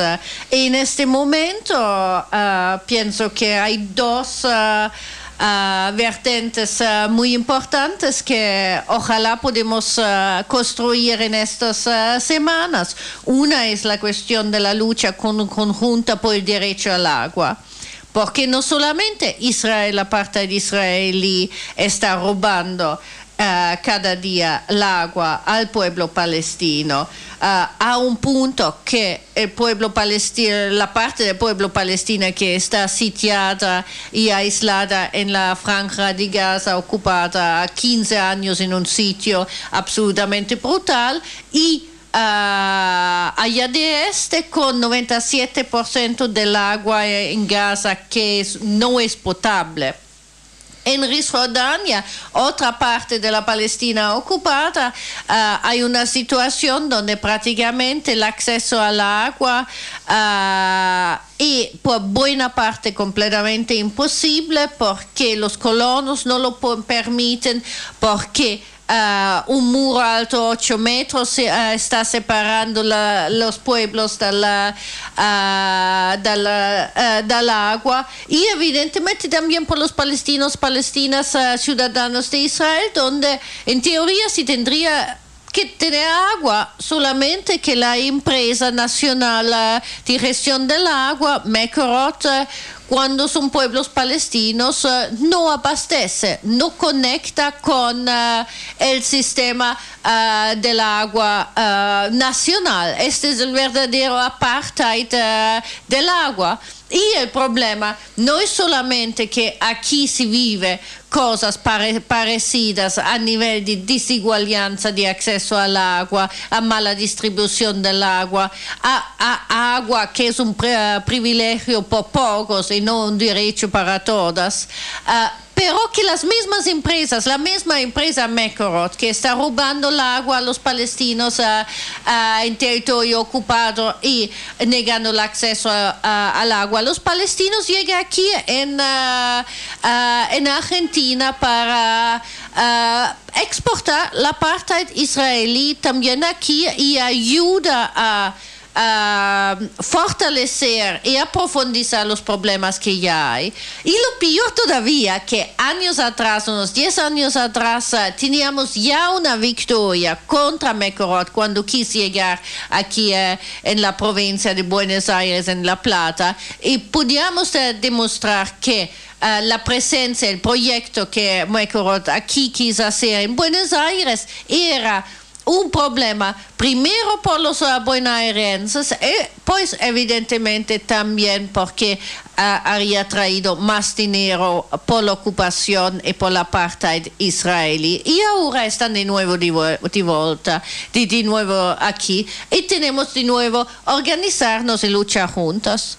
Pero pues eh, pienso que hay otros, eh, un otro tema muy importante. Esta es la conexión con los eh, movimientos de los pueblos indígenas y originarios aquí también en esta tierra, en toda la viaje que estoy haciendo en América Latina, me estoy encontrando con ellos porque entre pueblos uh, uh, originarios, uh, palestino, mapuche u otros, hay una experiencia, una lucha, lucha contra el colonialismo y contra el racismo en común. Y pues evidentemente hay muchas otras posibilidades de construcciones de conexiones. Alberto, esta actividad que contaban tanto Rosa como Maren eh, está planeada, entre otras partes, con la, con la PDH. Es importante que el Movimiento de Derechos Humanos Argentino, a través de dos instituciones tan centrales como la Liga y la PDH, se puedan hacer cargo de este reclamo, ¿no? Sí, eh, el día martes vamos a hacer a las 19 horas una reunión con Maren, con un compañero que participó en las luchas del 2014, que fueron luchas triunfantes contra Mecorot eh, para discutir el tema del agua. Esto lo organizamos en conjunto entre la Liga y la PDH, lo vamos a hacer en el local de la PDH a las 19 horas. El miércoles va a haber una actividad de Maren en Puan, en la sala de profesores, organizada por la Cátedra de Estudios Palestinos Eduard Said, promovido por nosotros, pero organizado por ellos. Y eh, el día jueves, en la casona de Humahuaca, va a haber eh, la proyección de una película, 200 eh, metros, que muestra, eh, acá se habló de lo que es el muro, lo que es el apartheid, lo que muestra lo que es la tragedia del apartheid para la vida cotidiana. Un, un, padre que está separado de sus hijos y de su mujer por 200 metros, vean la película y van a entender lo que significan 200 metros de distancia eh, para un palestino. Eh, eso se hará en la casona de Humahuaca. El que quiera detalles, si no tuvo tiempo de tomar nota, en nuestra página Facebook, la Liga por Palestina, están todas las actividades públicas en las que Maren va a participar. Sí, bueno, este, y vemos que en América Latina este, hay como un impulso de la cuestión palestina, por lo menos desde abajo, que incluso algunos gobiernos, como fue el de Dilma Rousseff, hizo un intento en su momento también. ¿Qué está pasando en el resto del mundo? Maren viene de Europa, digo, este, eh, en Europa hay un, todavía un nivel de connivencia con el Estado de Israel, usted lo mencionaban con el tema de la ONU, me parece que es, que es el otro tema, ¿no? Digamos, decir, que las potencias siguen apostando a ese modelo colonial. Oh, absolutamente. Uh, y pienso, si esperamos a, la Europa para resolver uh, el tema o por lo menos uh, no obstruir el camino para la re resolución del, problema, sobre todo con la actual conjuntura política en Europa, Uh, bueno, uh, no vamos en ningún lugar. Uh -huh. Y uh, este no es solamente mi, mi opinión, este es lo que en realidad está claro también en Palestina, por el pueblo palestino. Por este también la estrategia del movimiento de BDS y más allá de la sociedad civil palestina en todas sus formas con la idea de la construcción de un movimiento uh, contra el apartheid que nace desde el sur global, que se basa sobre uh, la fuerza y una lucha en común anticolonial uh, de América Latina, de África y, y de Asia. Y si pensamos al, a la idea que las Naciones Unidas podían revivar y reactivar esta lucha contra el apartheid, evidentemente este no va a pasar por el uh, Consejo de Seguridad, este pasa por la Asamblea General de las Naciones Unidas, esa pasa por la mayoría uh, de la población, la mayoría de los estados que son uh, los del sur global. Y en este sentido también mi presencia aquí en América Latina para Uh, no solamente uh, discutir con los movimientos cómo construir represión desde bajo, pero también uh, juntos presionar, impulsar, estimular a gobiernos para que apoyen esta estrategia contra la apartheid israelí, para que las Naciones Unidas tomen finalmente una posición concreta e efectiva contra el apartheid israelí, después que en el 1948 han creado el apartheid israelí en territorio palestino. Y tengo que decir que hay avances. Hay ya un inicio de una coalición de uh, gobiernos que están interesados uh, de promover uh, esta estrategia no hay todavía bastante fuerza, sobre todo en América Latina los gobiernos uh, no se mueven hasta hoy. En ese punto, por ahí la pregunta para, para Rosa, para Alberto, es que hemos sufrido esta, esta dificultad, que es que el gobierno actual, digamos, este, ha enviado a sus hombres más prominentes y ha fortalecido las relaciones diplomáticas con Israel, ¿no es cierto? Sí, eh, lamentablemente es así tenemos en este momento, nuestro gobierno mantiene relaciones carnales con el sionismo, tanto en nuestro país como, como a nivel internacional. Ha sido Guado de Pedro quien presidió la delegación que viajó a, Israel a vincular a Mecorot con los gobiernos provinciales. Aquí dos gobiernos de signo totalmente opuesto, el de San Juan y Mendoza, ya han firmado acuerdos con Mecorot. Depende de nosotros que eh, el, el agua de los argentinos nos sirva para financiar el despojo del agua eh, de los palestinos. Y este es un tema muy importante que cada uno de nosotros tiene que tomar en cuenta, que es presionar a nuestro propio gobierno para que rompa estas relaciones carnales con el sionismo. Ustedes habrán notado que en la reunión de organizaciones sociales que se hizo en el momento eh, como respuesta al intento de asesinato de Cristina, participaron la única organización judía invitada fue la AMIA, que es una organización eh, sionista, y que fue la única de las presentes que se negó a firmar la declaración porque dijo que tenía un sentido eh, político. Y nosotros decimos que, bueno, hay que presionar también a nuestro propio gobierno para que tome una posición, rompa con las relaciones carnales con el sionismo, tome una posición a favor del pueblo palestino y también en nuestro país eh, incorpore entre sus relaciones a las organizaciones eh, judías que se alejan del sionismo, porque la AMIA es una, y la DAIA es una mentira que representan a, todos los judíos. Hay en la Argentina organizaciones judías alejadas del sionismo y, y nuestro gobierno no les ha dado en este momento el lugar que corresponde. Aparte quería sumar de que esta represión y este eh, que sufre el pueblo palestino no, es, no se limita únicamente a los militantes defensores de los derechos humanos palestinos, sino por el hecho de ser palestino. Por eso ellos hablan de un genocidio sociopolítico en tiempo real. Y eh, se agudiza, que eso también no se hicieron eco este, mucho, salvo desde el Comité de Solidaridad con el Pueblo Palestino, que son criminalizadas las organizaciones palestinas que defienden los derechos humanos eh, en, territorio ocupado. Por ejemplo, nosotros con Alberto pudimos ir en el 2016-2017 invitadas por Adamer a Palestina y pudimos ver, recorrer campos de refugiados, el Valle de Jordán, a Jerusalén, ver cómo, cómo le tiran las casas, escuchar cómo nos cuentan cómo construyen sus casas en 24 horas, nos muestran cómo les roban el agua.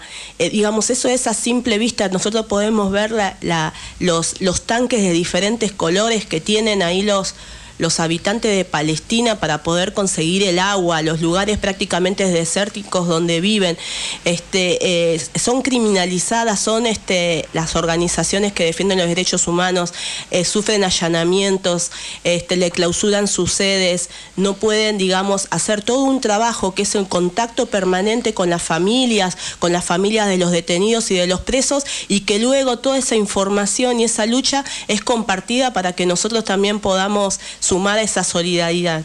Quería sumar eso porque el gobierno argentino, el primer viaje que hizo al exterior el presidente Fernández fue ir a Israel y la verdad que eso fue muy duro porque nosotros también desde, el Comité de Solidaridad con, eh, con el pueblo palestino luchamos mucho en la resistencia contra el macrismo porque el macrismo este, llevó, digamos, una profundización eh, explícita del aumento de represión con este aumento de la militarización, ¿no? Que tememos que, que se sume a nuestras vidas y luchas populares.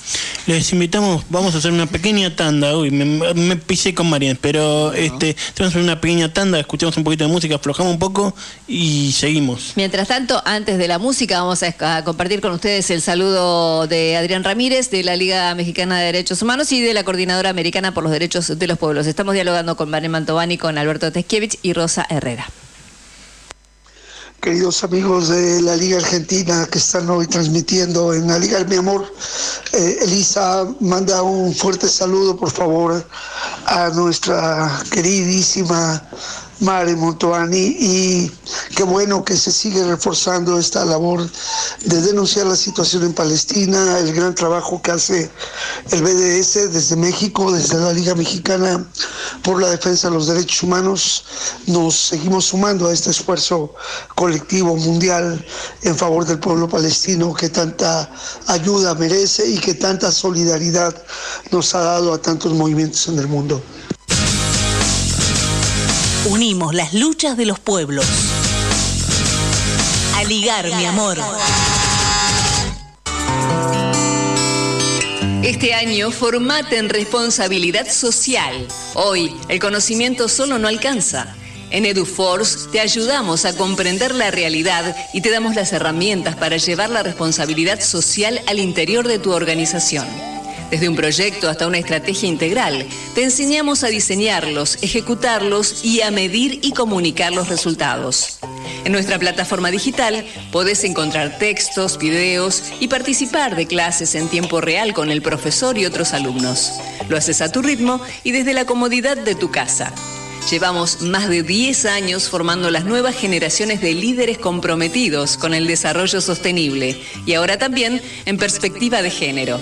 Ingresa en eduforce.com e inscribite. En Acercándonos Ediciones, producimos y distribuimos materiales culturales promoviendo la pluralidad cultural, el pensamiento crítico y la interacción como herramientas para construir un mundo mejor y más justo. Te invitamos a recorrer nuestros espacios en las redes y así conocernos un poco más. Súmate y participa en las actividades. Búscanos en redes sociales como Acercándonos Cultura y en nuestra página de internet www.acercándonoscultura.com.ar. Te esperamos.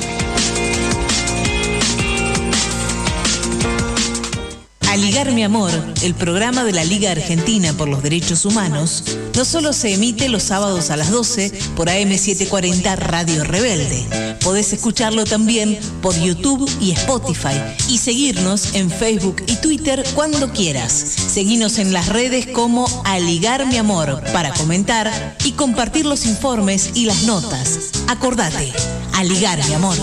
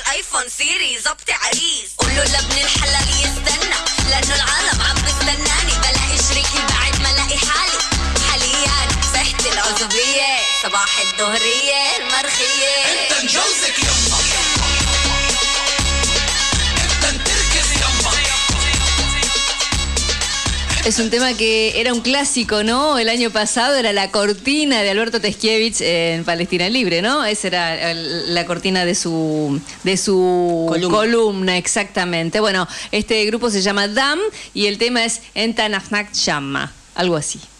Bueno, aquí en Aligar mi amor. Y seguimos charlando con cada uno de estos, de, nuestras visitas del día de hoy, con Mare Mantovani, con Rosa Herrera y con Alberto Teskiewicz, quienes nos van a, a- a hacer un cierre de lo que es esta, este encuentro del día de hoy. Sí, quería preguntarle a Maren este, esto que denuncian los palestinos de vivir en un estado de excepción permanente, que una de las avasallamientos de derechos humanos que tienen es las demoliciones de las casas, de las aldeas, este, que nos cuente un poco de cómo está esa situación en este último tiempo. Sí, en este momento Israel está intentando de implementar la más grande limpieza étnica desde 1967, intentando de destruir a más de ocho pueblos en el sur de Hebrón, en la Cisjordania ocupada. Y eh, desde mayo que la Corte Suprema ha decidido que no hay más apelo, que estas eh, casas, estas aldeas, eh, estos pueblos, estas vidas tienen que ser destruidas. Y cuando tú dijiste, por la única razón de ser palestino.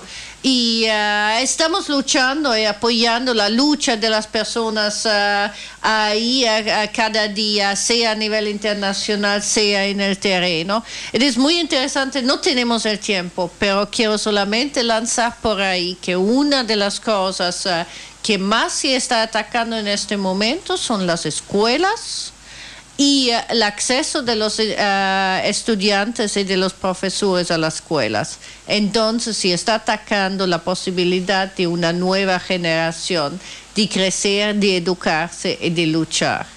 Gracias. Yo quiero aprovechar la oportunidad para recordarles lo que les decíamos de la pelea por el derecho al agua. Las fuentes del agua no están en territorio israelí, Israel roba el agua, cada israelí en promedio por año consume 350 metros cúbicos de agua, cada palestino 52 metros cúbicos de agua. No es una cantidad suficiente para un ser humano. Los campesinos del Valle del Jordán nos decían, era obsceno porque veíamos debajo las piletas en las colonias eh, israelíes, en las colonias sionistas, veíamos piletas de natación, ellos no tenían agua para, para sus cultivos, pero como nos decían, y eso es una de las grandes virtudes del pueblo palestino, existir es resistir. Y nosotros lo que les invitamos es a conversar sobre este tema y a escucharla a Maren y a escuchar a, a, los otros oradores en la charla que vamos a hacer el martes 18 de octubre a las 18 horas en la sede de la PDH en Callao 569, primer piso, tercer cuerpo. Vengan allí que vamos a hablar in extenso del derecho al agua en nuestro país, del derecho al agua del pueblo palestino. Y quiero preguntarle también a, Maren sobre el 9 de noviembre, que es el Día Mundial de Interacción de, por un muro, un mundo sin muros, ¿no? ¿Cómo es? Yo ya tengo el hashtag eh, por un mundo sin muros. Decime que, cómo es el, la campaña esta, por favor. Gracias. En realidad la campaña nació cuando Trump ganó las elecciones, promover, promover un otro muro y juntos con los movimientos mexicanos uh, como compañero Adrián y otros y desde Palestina lanzamos esta campaña por un muro, mundo sin muros, pero reconociendo también que los muros no son solamente los muros físicos. Uh -huh. Hay muchos más muros uh, de injusticia que no son físicos. Y de hecho, en este año, el 9 de noviembre, uh, va a ser durante los días de la COP27, -huh. de la conferencia Uh, teóricamente contra el clima, climático sí.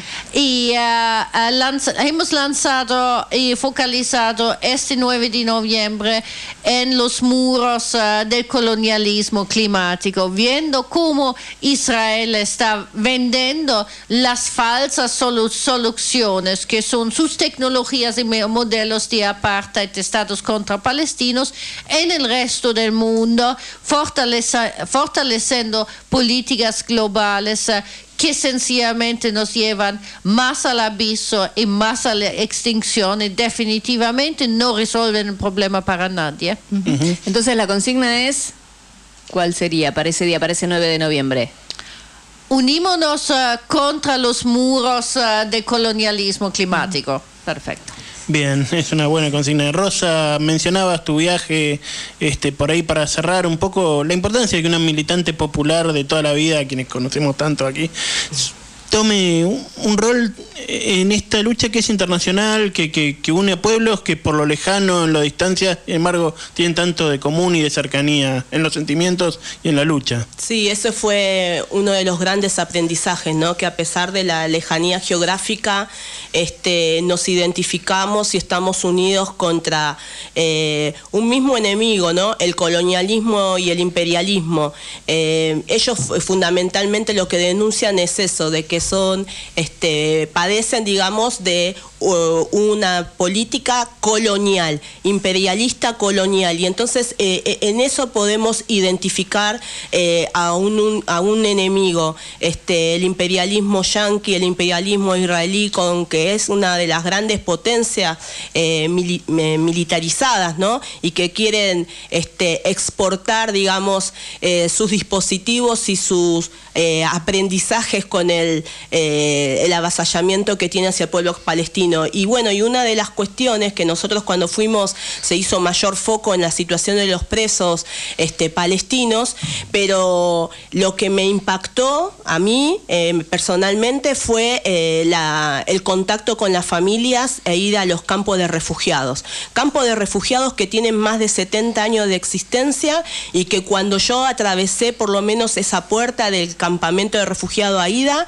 lo que pude ver fue mi barrio porque eh, era los mismos pasillos de la villa, los mismos pasillos que recorro, las mismas casas y, compartíamos las penurias porque se lamentaban ellos de las violencias que sufren la población juvenil eh, por la entrada que tiene el ejército israelí y que balean con balas de, goma, eh, pierden las piernas, este, una represión contra los jóvenes, los niños y los jóvenes palestinos.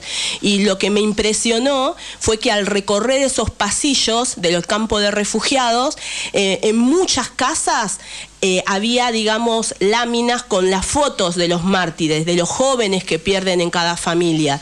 Y, conocer y escuchar el llanto de la madre, del padre, de, no poder visitar a su hijo cuando están encarcelados, de no cumplirle los derechos de contacto familiar y finalmente eh, de muchos de la pérdida de, la vida de, tantos jóvenes eh, que luchan, como decía anteriormente Alberto, esa frase tan emblemática de resistir es existir, ¿no? Y, siempre digo que esa frase también lo vale para nuestros barrios, porque nuestros barrios están eh, permanentemente en lucha eh, por una existencia, por luchar por condiciones dignas, este, y bueno, esa es una gran, eh, gran enseñanza y gran aprendizaje que por eso nos volcamos en lo cotidiano, en nuestras luchas cotidianas, a ser solidarios con el pueblo palestino. Rosa eh, Herrera, abogada de la Liga Argentina por los Derechos Humanos, miembro del Comité Argentino de Solidaridad con el Pueblo Palestino. Muchísimas gracias por acercarte hasta aquí. Bueno, la verdad que siempre es un, lujo y uno aprende muchísimo de vos. También a Maré Mantovani, quien es activista por los derechos humanos y también por este boicot, desinversión eh, y sanciones, ¿no? este movimiento por un mundo sin muros que el 9 seguramente vamos a estar todos eh, con esa con esa consigna tratando de que se visibilice un poco más también. Muchísimas gracias por estar con nosotros hoy. Y también Alberto Teskiewicz, hombre de la casa, ¿no? Ya también de la Liga Argentina por los Derechos Humanos y del Comité Argentino de Solidaridad con el Pueblo Palestino. Los invitamos a quedarse porque ya vamos a, charlar con nuestra siguiente invitada que tiene que ver con el tema de hoy, ¿no? Por supuesto. Ella es Valentina Cabrera, que es artivista, una actriz que está con una obra eh, que se denomina Cuadernos Palestinos. Vaya si tiene que ver con esto. Los invitamos a ustedes. Vamos, separamos y venimos. Entrevistas. Unir, unir, unir, enlazar, enlazar, abrazar, abrazar, unir, enlazar, abrazar y todo para todos. Aligar, mi amor.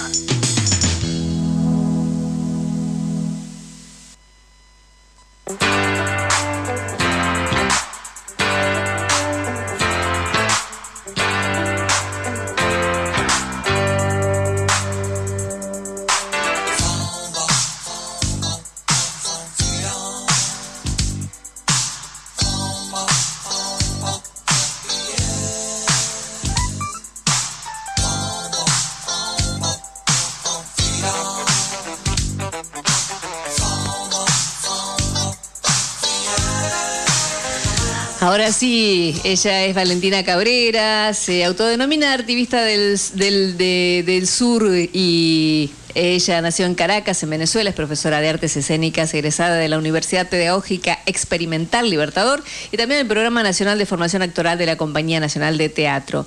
Es directora y actriz de CAI Laboratorio, Teatral, trabaja sobre temáticas marcadas por los procesos de memoria e historia de nuestra América, sobre lo femenino y los compromisos por romper las limitaciones que el proyecto moderno colonial impone y también eh, conquista nuestras generaciones. Ella es, mm, su temática es fiel y desgarradora en la crítica al patriarcado. Eh, tiene diversos textos como Memorias, Náufragas, Camino a Casa y también son obras enmarcadas en el proyecto de investigación biodegradable, con B corta, ¿sí? Y Matria, como propuestas estéticas teatrales para degradar la violencia y actualmente vive en nuestro país. Así que le damos la, bienvenida a Valentina Cabrera que en... Eh, la ficción es Jafisa. Nos va a contar entonces de qué se trata esta, esta obra. Bienvenida, Valentina Cabrera, Olivier Roussen, Mariens Monzón. Eh, somos los habituales conductores de este programa, pero hoy estamos con Maren Mantovani, con Alberto Teskiewicz y Rosa Herrera también en este, en este encuentro de hoy sábado. Te damos todos la bienvenida. Hola, hola, gracias. Bueno, eh, agradecidas por, por, la invitación a este espacio, también con, con gente eh, cercana desde la militancia, muy querida y, y muy admirada. Así que, bueno, estamos acá nosotros que eh, casualmente estamos en un encuentro de teatro popular en estos momentos, aquí en Luján, eh, bueno, participando esta mañana con ustedes, eh, poniendo nuestro granito de arena por la causa palestina. Bien, ¿y cómo, cómo surgió esto de, bueno, de, esta, de, meterte tan profundamente ¿no? en esta causa palestina desde la actuación, desde el teatro, desde lo artístico, ¿no? Sí, bueno, eh, si bien yo, yo tengo mi, mi, grupo que la idea eh, nace, se cree, que se crea en, Venezuela, que es CAI, Laboratorio Teatral, porque CAI en lengua guayú de nuestros pueblos originarios es el sol. Y mi mamá siempre me decía que pese a la tormenta, pese a todo, eh, siempre va a salir el sol. Y creo que un poco esa es la onda de, de nosotros nosotros, les militantes, ¿no? Que, vamos a la guerra con todo y mañana va a amanecer, ¿no? Y por otro lado, se suma toda la, visión de un proyecto común con mi compañero que termina en Surtestimonios, que es el, grupo que, que, tenemos acá en Argentina ya desde algún tiempo, y en Venezuela, si bien nosotros abordábamos temáticas eh, con compromiso social, porque bueno, decir político es redundar, pues toda acción es política nuestra, ¿no? Eh, teníamos eh, siempre como el, compromiso de decir algo, de transformar, de un teatro como más comprometido con las causas, de visibilizar a, a los invisibles, darle voz al que no tiene. Y eso se sumó con, eh, digamos, el discurso y las políticas que, llevó en, su momento el eh, Hugo Chávez Frías en Venezuela, que siempre, desde que asumió el poder, le tendió la mano, alzó la voz por el pueblo eh, palestino en cualquier palestra, tribuna, en cualquier instancia formal e informal donde estuviese el presidente Chávez, él eh, eh, decía que la causa palestina era la, era la causa madre, la causa de todas las causas, ¿no? Y entonces, cuando empezamos nosotros como venezolanos a escuchar eso, decíamos, ya va, ¿qué pasa en Palestina? Que un hombre como Chávez nos está diciendo que es la madre de todas las causas. Y empezamos a investigar. Eh, eh, para nosotros realmente quien siembra eh, la, eh, como que ese germen de saber qué pasa, de, de, profundizar y de hermanarnos y asumir a Palestina como una extensión de nuestro territorio, cuerpo, territorio, patria, matria, fue Chávez, ¿no? Y a partir de allí, bueno, hicimos la causa nuestra y dijimos, sí, es la causa de de la madre de todas las causas y nos asumimos como palestines desde el primer momento. Cuando llegamos acá a territorio argentino, eh, eh, eh, eso en la militancia ya, pero cuando llegamos aquí a Argentina, fuimos tomados por, por este legado que ustedes tienen aquí en, en Argentina de la, de la lucha por, por la memoria, por la reconstrucción histórica, que es como como una marcha constante que va en el cuerpo, como un pulso, un pulso. Vas caminando y tú lo, lo hueles, lo sientes, lo percibes acá en Argentina. Y dijimos, bueno, mira, estamos trabajando desde el teatro documental, desde el teatro testimonial, eh, vamos a hacer algo. Y empezamos a llevar todo ese estudio que veníamos haciendo desde Venezuela con un poemario de un compañero nuestro, que se llama Isaías Cañizales Ángel, que ganó una Bienal de Poesía en Venezuela, y dijimos, bueno, este es el momento, este es el momento, creo que eh, tenemos todo para, para darle cuerpo y voz y ver qué pasa con, con esta investigación.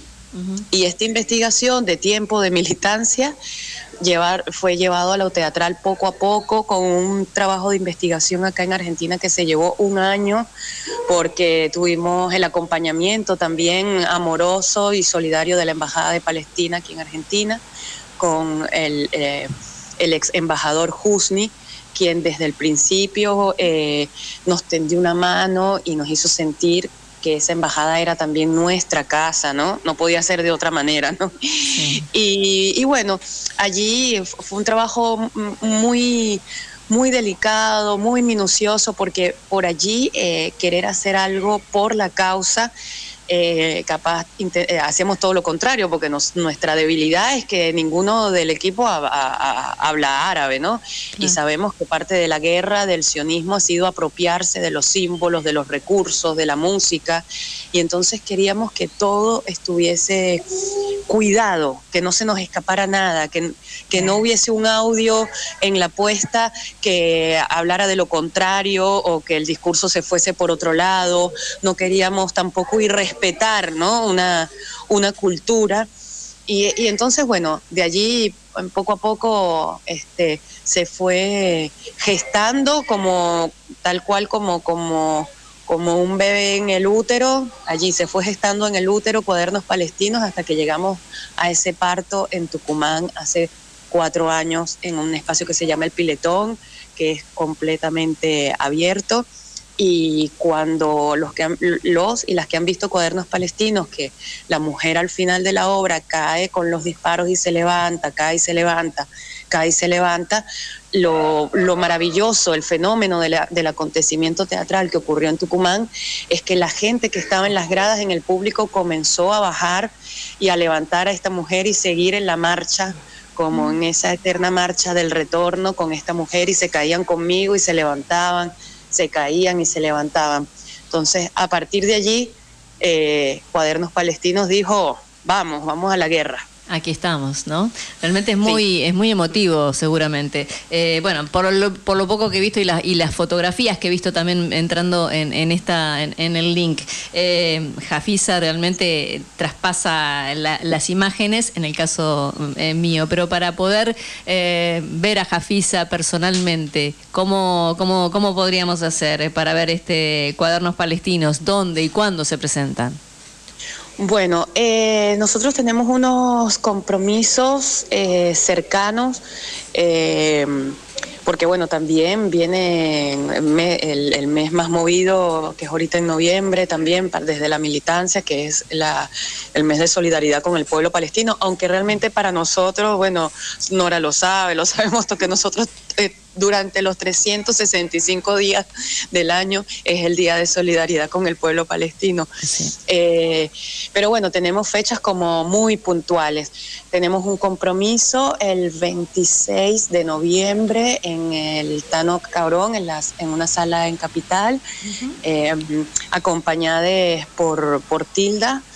Eh, también vamos a tener en, Zona Norte, en un festival que se llama Pirologías.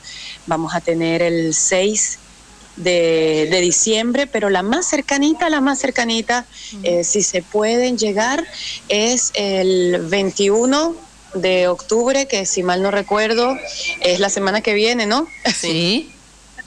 Vamos a estar en una sala que se llama La Carpincha, que está muy cerquita, muy cerquita de la estación de tren de Tigre. Eh, va a ser a las 20 horas. Eh, esa es la más cercana. Sé que para la gente de Capital es un, un viaje. De todos, de este, todos modos, Valentina, es interesante que después nos pases el link como para, para poder averiguarlo. Y también eh, decime si no, si, si no estoy errada, eh, a través del Instagram arroba sur testimonios o la web palestinasoberana.info, también se puede averiguar por allí. Sí, siempre, ah, siempre la web de, Palestina Soberana, bueno, está punteando las las, presentaciones, las que alcanzamos a mandar, porque a, veces como que esta dinámica post pandemia te llega el fin de año y no sabes cómo, cómo pasamos el año.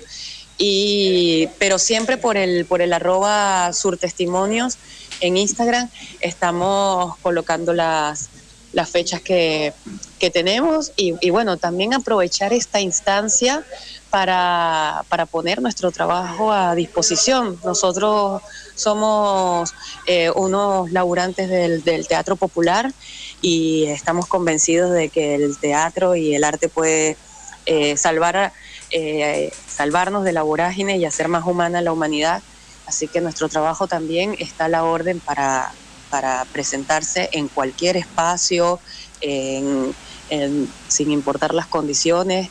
Eh, acabamos de estar hace un par de días con una experiencia maravillosa con el compañero Isaac Benapres en Florencio Varela en un merendero Valentina, yo lamento, cortarte la, información, pero se nos va, seguramente sabes de, radio, se nos va la hora y termina nuestro programa.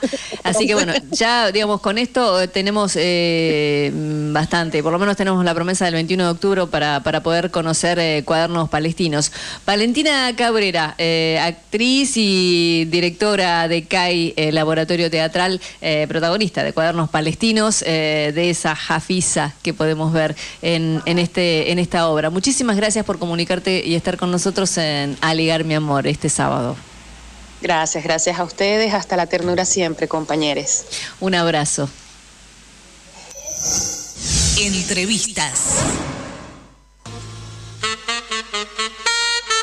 Aligar mi amor, con dignidad rebelde, por un mundo mejor.